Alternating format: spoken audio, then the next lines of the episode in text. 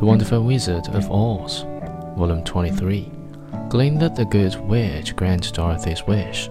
Chapter 2. What can I do for you, my child? she asked. it. Dorothy told the witch all her story how the cyclone had brought her to the land of Oz, how she had found her companions, and of the wonderful adventures they had met with. My greatest wish now, she added, is to get back to Kansas, for Aunt Em will surely think something dreadful has happened to me, and that will make her put on mourning.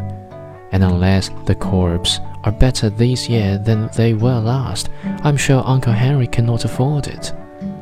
Glinda leaned forward and kissed the sweet, upturned face of the loving little girl. Bless you, dear heart, she said. I'm sure I can tell you of a way to get back to Kansas.